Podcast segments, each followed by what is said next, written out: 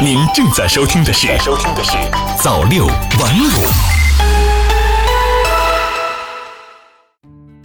央视网五月十八号电，国务院扶贫办主任刘永富介绍，经过各方面的共同努力，脱贫攻坚工作取得积极进展。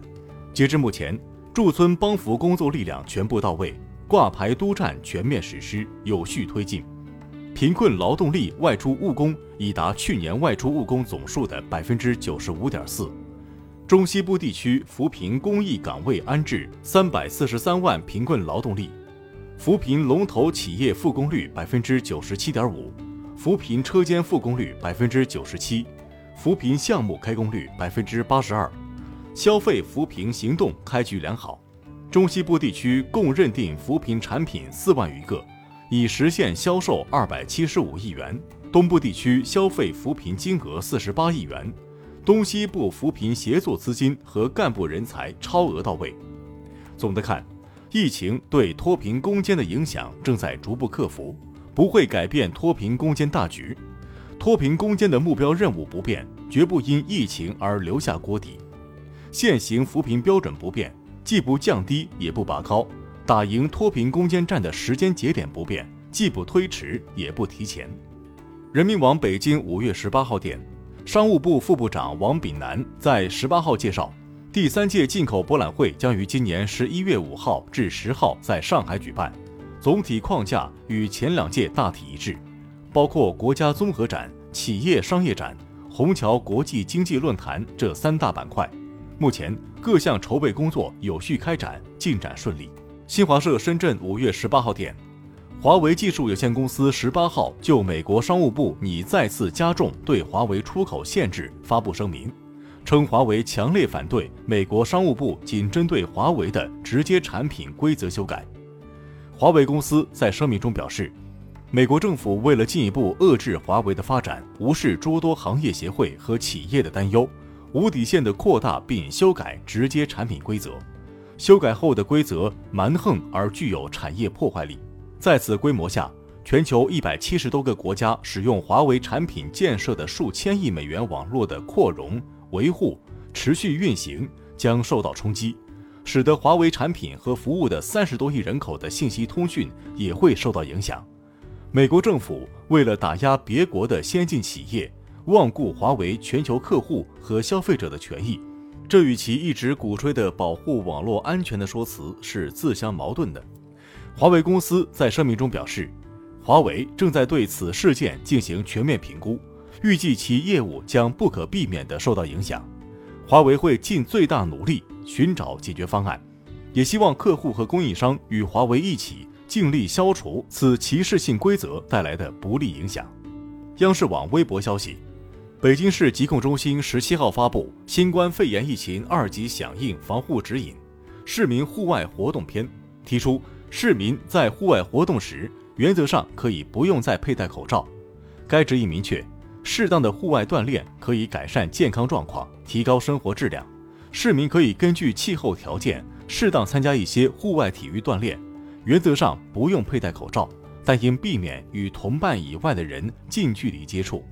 人民日报微博消息，为确保高三学生能够健康安全参加今年高考，吉林省舒兰市从五月十八号开始，在城区和乡镇设置多个专门的样本采集点，对全市三千零五名高三学生全面开展核酸检测，做到检测免费、应检尽检，不漏一人。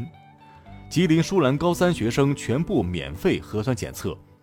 对于此前已经做过核酸检测的学生，需要网上向所在学校提交检测报告，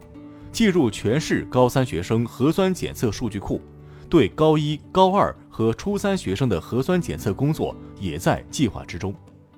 人民日报微博消息，据上海教育官方微博消息，上海市基础教育各学段2019学年第二学期暑假开始时间安排如下。小学本学期至二零二零年六月三十号结束，七月一号起放暑假；初中本学期至二零二零年七月七号结束，七月八号起放暑假；高中本学期至二零二零年七月十四号结束，七月十五号起放暑假。新华网微博消息：五月十七号，记者从湖南宁乡市文旅局获悉，宁绍高速二标段杨家湾附近发现古墓群，其中一座汉代墓葬出土了一件铁斧，配有三角支架，底部还有焚烧使用过的痕迹，与现代火锅十分类似。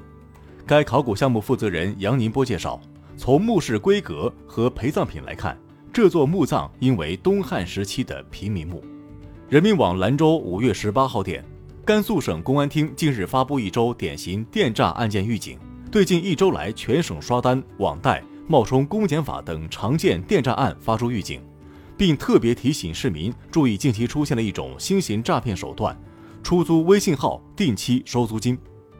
今年五月十号，甘肃省酒泉公安在办理电信网络诈骗案件中，发现个别中学生经同学、社会闲散人员介绍。将自己的微信号以每天四十元至八十元的价格出租给他人使用。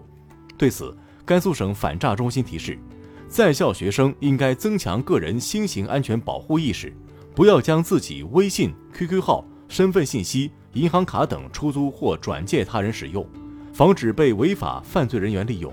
出售买卖实名制手机卡、银行卡，一旦被用于犯罪环节，公安机关将依法对其进行警告。训诫、罚款、拘留，情节严重的将依法追究刑事责任。人民日报微博消息：珠穆朗玛峰是世界最高峰，珠峰峰顶更是地球上真正的制高点。专家指出，珠峰峰顶面积约二十平米，宽度在两米左右，一侧比较陡峭，是一个脊背型的山峰。珠峰峰顶覆盖着三米多厚的冰雪层，温度在零下四十摄氏度左右。风力可达十几级，由于氧气稀薄，队员停留的时间一般不超过两个小时。新华社华盛顿五月十七号电，